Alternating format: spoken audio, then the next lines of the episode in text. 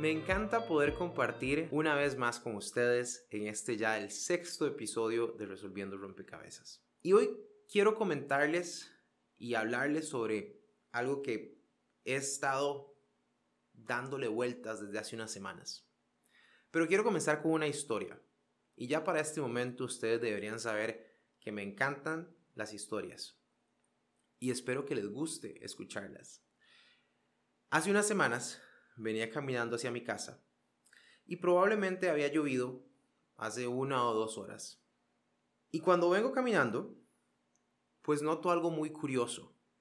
Tan curioso que me obliga a literalmente detenerme en media calle para absorber el momento y lo que estaba pasando. Y quiero que se imaginen conmigo esto en sus cabezas. Parado en media calle, veo a mi mano izquierda y lo único que puedo ver es un cielo negro, un cielo triste, lleno de nubes. De esos que a uno lo que lo invitan es hacerse un chocolate, meterse en las cobijas y no querer hacer absolutamente nada a lo largo del día. Pero, a mi lado derecho, había uno de los atardeceres más hermosos que he podido presenciar en mi vida. Y son 33 largos años. Entonces imagínense lo chiva que podía haber sido ese atardecer.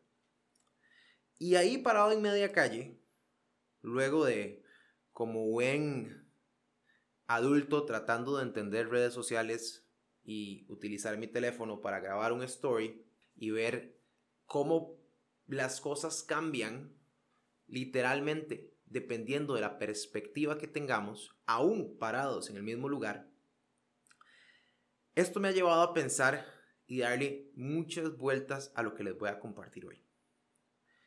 Y es que la vida es complicada. Y decir que la vida es complicada puede que se quede corto para muchas personas de las cuales están escuchando esto. Estamos llenos de estrés, estamos llenos de situaciones, tanto personales, familiares, laborales. Tenemos un montón de expectativas nuestras y de otras personas sobre nosotros, las cuales nos invitan o nos obligan a cumplir. Y para agregarle un poquito más de leña al fuego, cada vez tenemos menos tiempo. ¿Y eso a qué nos lleva? Nos lleva a que, por lo general, tanto ustedes como yo, nos vemos en situaciones donde sentimos que estamos con el agua hasta el cuello, donde encontrar una salida se vuelve sumamente difícil o complejo, donde sentimos tal vez que estamos en arena movediza, que tratamos de salir y hacemos una y otra y otra cosa y simplemente sentimos que nos hundimos cada vez más. Y creo que todos y todas podemos identificarnos con ese sentimiento. En algún momento de nuestras vidas nos hemos visto o hemos estado en esa posición y cuesta mucho salir de ahí. Y lo que quiero compartir con ustedes hoy son algunas estrategias para poder salir de ese hueco. No son complejas, no son iluminación divina, sino que son simplemente pasos que a mí me han venido a funcionar de una forma muy buena y que creo que a ustedes les pueden ser de beneficio. Ahora, lo primero que quiero que se imaginen, y ya no estoy contando una historia, pero creo que la mayoría de las personas que tenga para arriba de 20 años va a recordar lo que la imagen que les voy a, a pintar. Y ahorita que lo estoy pensando me siento sumamente viejo. Qué momento más vulnerable. Yo no sé si ustedes recuerdan que hace muchos años en el periódico, no recuerdo si eran los domingos o un día a la semana en específico, venía un juego dentro de esta parte donde está el crucigrama o el sudoku o la sopa de letras, pues venía una imagen relativamente grande que de buenas a primeras parecía un montón de garabatos. Y ya sé que algunos saben de qué imagen me refiero o a qué imagen me estoy refiriendo. Y el arte para poder descifrar esta imagen es que había que acercarse, literal, la hoja de papel periódico lo más cercano a la cara posible, casi que hacer visco, perder completamente el enfoque en esa imagen y luego dar un paso atrás y alejar esa hoja de nuestro rostro. Y como por arte de magia, al hacer eso, en vez de ver garabatos, veíamos figuras. Veíamos cosas que estaban escondidas dentro de todo ese ruido. Y por allá veíamos animales, veíamos dragones, veíamos carros, veíamos gente que no habíamos podido ver antes. Y justamente a veces eso es lo que pasa. Estamos tan metidos en las cosas y las tenemos tan cerca de nuestros ojos que perdemos la perspectiva. ¿Y a qué es lo que quiero llegar con esto? Cuando nos encontramos en esos momentos y nos enfrentamos a este dibujo, a esta situación, a esta noticia que no esperábamos recibir o que no sabemos cómo manejar, la mayoría de las veces lo primero que debemos hacer es dar un paso atrás y respirar. Cambiar la perspectiva que tenemos en ese momento. Es muy difícil ver las diferentes oportunidades que se nos presentan cuando estamos concentrados nada más en lo que tenemos de frente. Pero en el momento en que damos ese paso atrás, empezamos a percibir lo que hay a los lados, lo que hay arriba, lo que hay abajo. Y eso nos ayuda a despertar dentro de nosotros un proceso de entendimiento más complejo de esta situación. Ahora, no todas las situaciones son iguales. Algunas de ellas necesitan esa atención estricta y enfocada.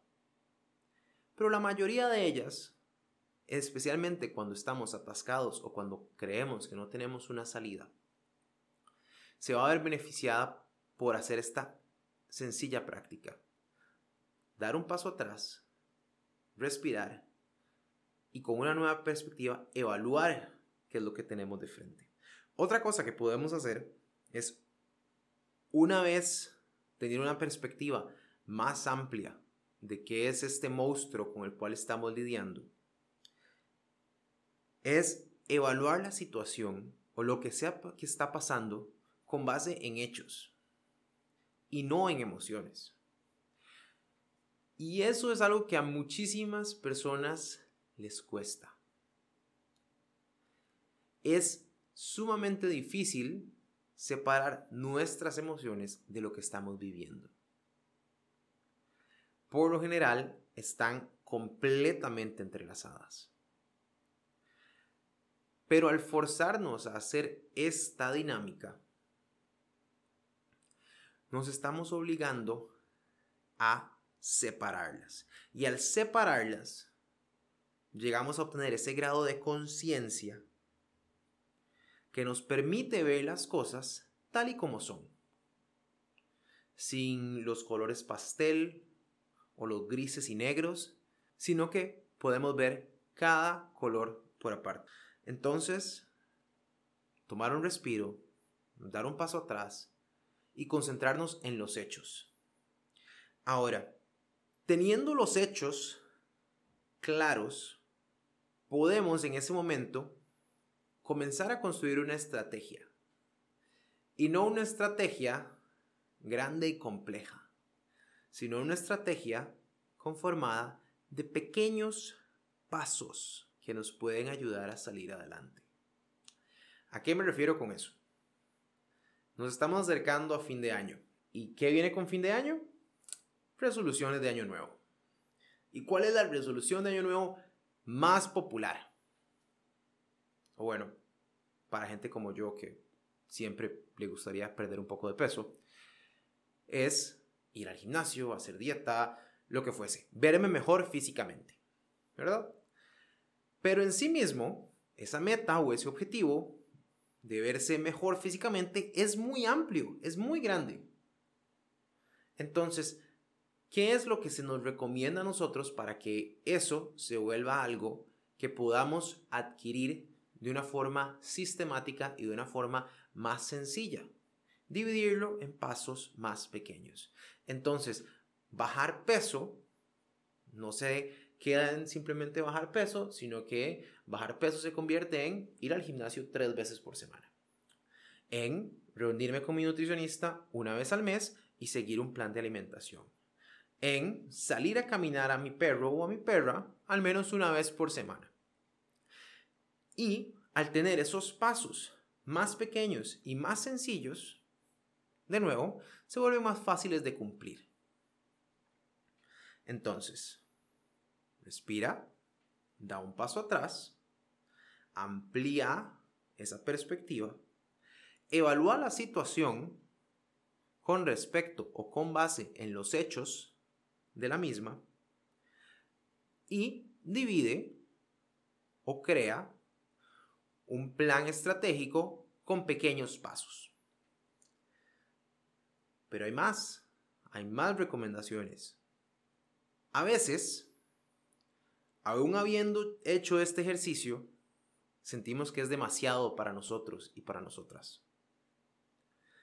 Y no hay nada mejor que poder tener la opinión de un tercero o compartirlo con alguien. ¿Y por qué esto es importante? Porque al compartirlo con otra persona, obtenemos una nueva perspectiva y recuerden, esta es la primera recomendación, ampliar la perspectiva, dar un paso atrás. Cuando viene una persona completamente ajena a lo que está pasando, puede ver esa situación sin esos sesgos que nosotros al estar experimentándola tenemos. Entonces hay recomendaciones, sugerencias, consejos y apoyo que esta otra persona nos puede brindar que a nosotros jamás se nos hubiesen ocurrido. Y es simplemente porque trajimos unos ojos frescos a apoyarnos. Ahora es muy importante que ustedes tengan diferentes personas para apoyarse dependiendo de las situaciones que enfrenten. ¿Y por qué es importante? Se preguntan. Primero, porque hay que ser responsables con esos amigos y esas amigas, ya que no podemos recargarlos y recargarlas con todo el peso de lo que nos pasa en la vida. Y les aseguro que ustedes se van a identificar con esto. Uno tiene personas a las que uno busca y se apoya cuando son temas profesionales, por ejemplo. Y hay otras personas que uno busca y en las cuales uno se apoya cuando son temas de relación de pareja. Por ejemplo, a veces buscamos el apoyo equivocado y estás teniendo, no sé, problemas con tu pareja y buscas apoyo en una persona soltera que está disfrutando de su vida, que está teniendo un montón de relaciones vacías y no estoy diciendo que eso esté mal, pero buscas el apoyo en una persona que no está atravesando lo mismo que vos estás atravesando. Y los consejos y la sabiduría que esa persona te puede brindar, definitivamente valiosa, probablemente no esté en línea con la situación que vos estás viviendo. Típico que, de nuevo, si estás teniendo sus problemas de pareja y buscas a esta persona, te va a decir, déjela. Viva solo o sola. Disfrute la vida. Pero, por el contrario, si buscas una persona que tiene eh, una relación establecida, que sabes que es una relación sana, que es una relación saludable, donde hay límites, donde hay metas, donde hay planes, eh, donde han pasado por donde asustan también, pues esos consejos que esta otra persona te puede brindar van a estar mucho más alineados a lo que vos estás viviendo en este momento. Entonces por eso es bueno siempre tener diferentes personas para apoyarse según la situación que estás viviendo. Y hago el comercial obligatorio de todos los episodios. Terapia es una actividad súper importante. Es un regalo que nos damos a nosotros mismos para poder crecer, para poder trabajar con nuestras situaciones o problemas y para poder entender de dónde vienen y adquirir las herramientas necesarias para afrontarlas. Entonces, si todavía están reacios o reacias a ir a terapia, dense la oportunidad, dense ese regalo. Créanme, les va a cambiar la vida. Cierro paréntesis y volvemos con toda esta dinámica de recomendaciones. Entonces, damos un paso atrás, respiramos, obtenemos una nueva perspectiva, evaluamos la situación con base en los hechos que están pasando, lo cual nos ayuda a desarrollar un plan de pequeños pasos y nos apoyamos en otras personas que nos dan una perspectiva nueva al ser completamente ajenos a eso que nosotros estamos viviendo. Otra recomendación más, bajar la velocidad. Y esto creo que es algo a lo cual no le damos la importancia suficiente. ¿Por qué? Porque vivimos en un mundo y en una realidad donde queremos todo para ayer y ayer ya era tarde. Entonces, cuando estamos literal entre la espada y la pared, queremos salir de esas situaciones ya. Y hay algunas en que necesitamos salir de las situaciones ya, pero les aseguro que esas son las menos. Que la mayoría de las situaciones que tanto ustedes como yo experimentamos no necesitan tener una respuesta hoy. Pero tanto ustedes como yo, estamos enfocados y casi que obligados por la sociedad, por las expectativas, a tener nuestra vida resuelta hoy. Y yo les quiero decir que no es así. De nuevo, la mayoría de sus problemas no necesita ser resueltos el día de hoy.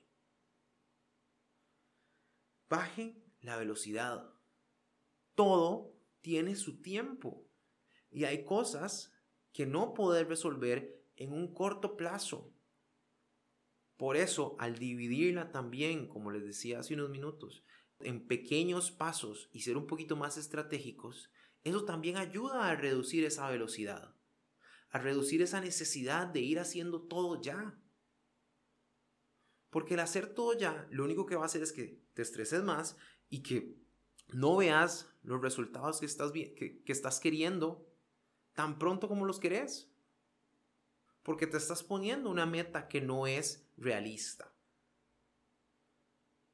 Y al final de, de todo, lo que queremos es que esos, esos pasos, esas estrategias y ese plan objetivo, crítico, consciente, que estás trabajando te dé resultados.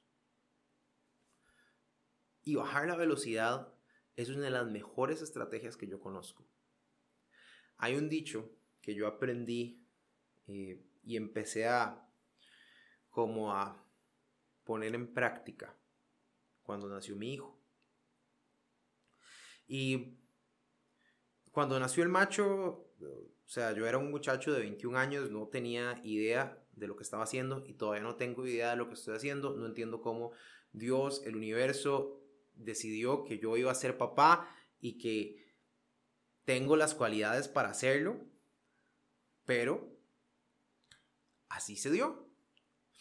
Y recuerdo que eh, en esas eh, semanas antes de que él naciera, porque tras de todo vino completamente inesperado, nació de seis meses. Recuerdo que yo y la mamá de él discutíamos qué vamos a hacer.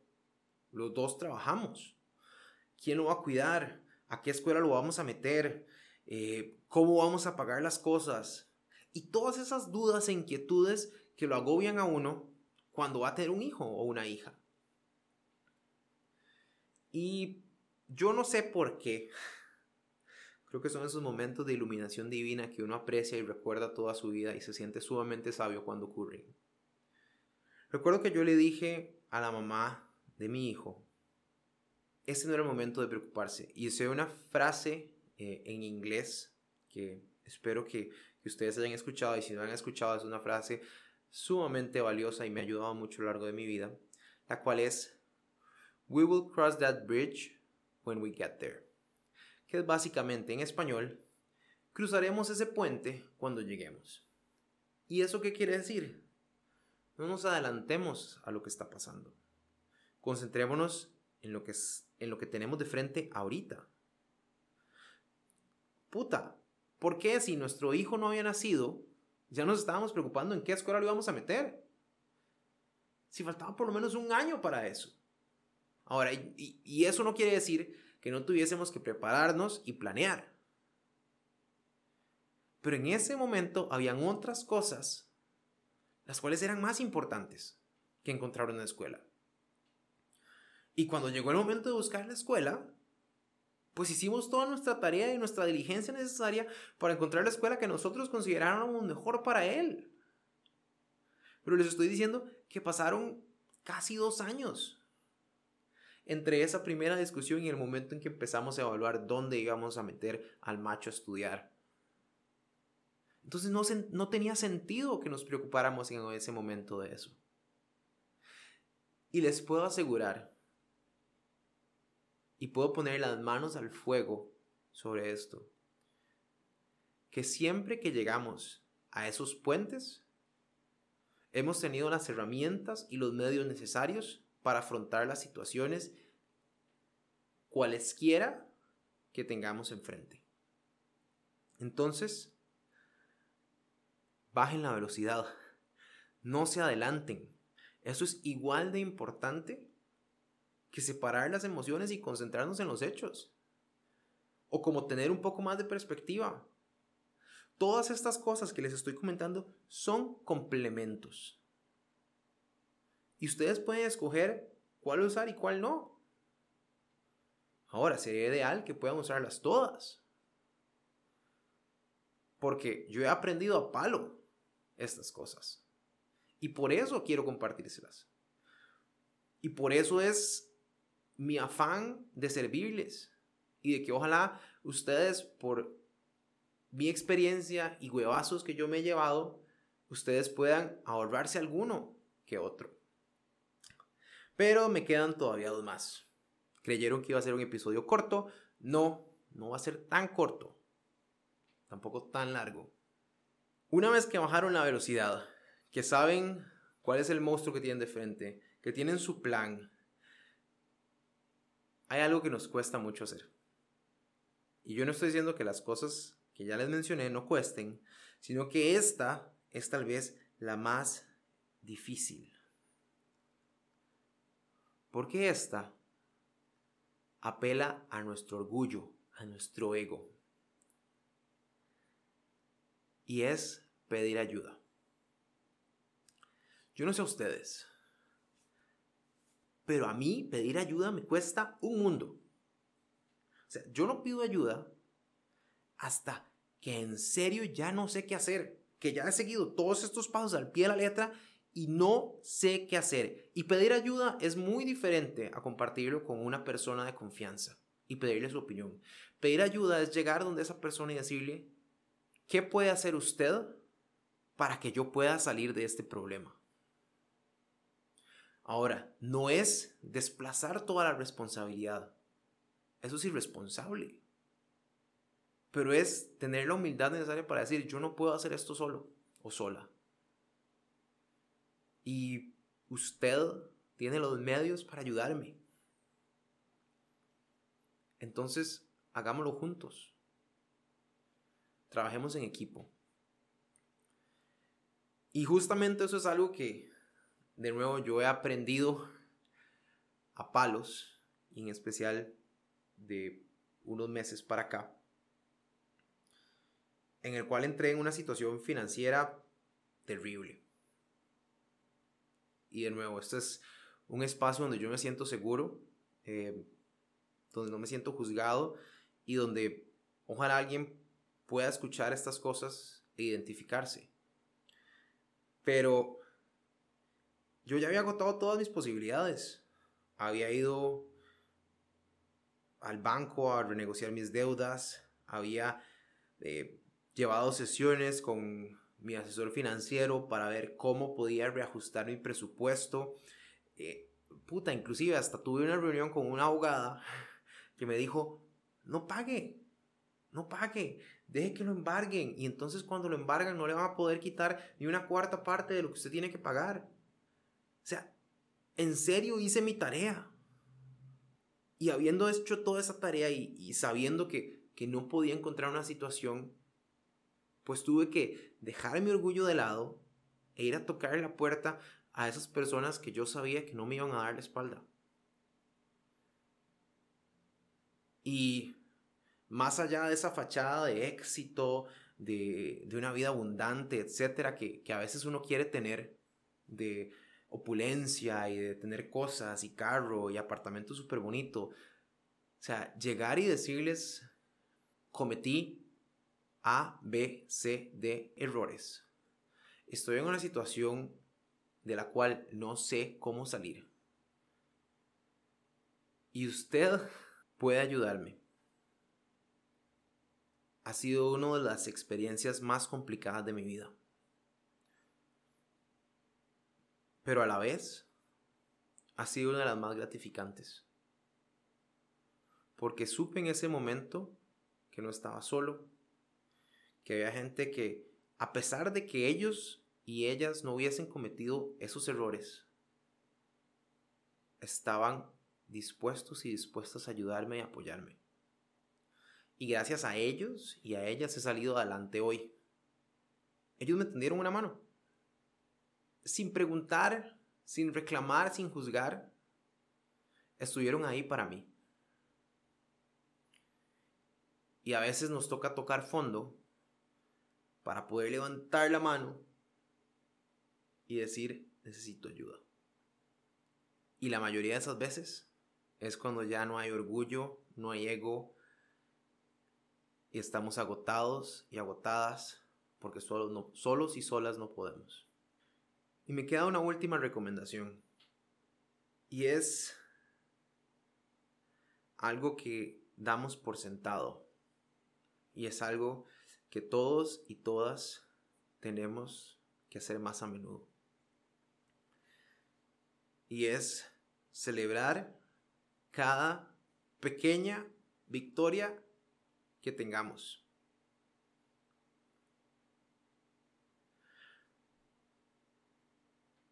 A veces los procesos que vamos a afrontar y las situaciones son sumamente largas.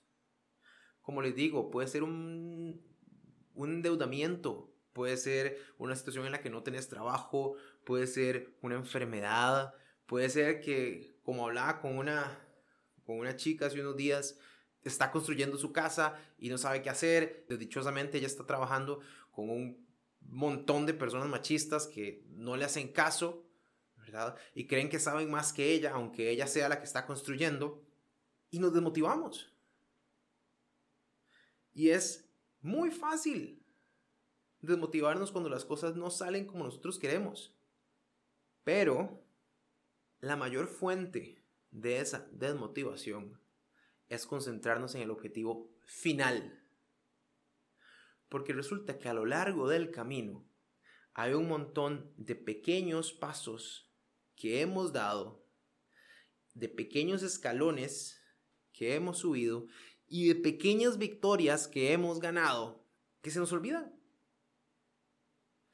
Y hablando yo con esta chica, le preguntaba, ¿cuál fue la última cosa que hiciste con la cual te sentiste bien, con la cual te sentiste feliz en este proceso de construcción? Y me dijo, cuando me dieron la aprobación para el crédito, y yo, ok, pero eso fue hace meses.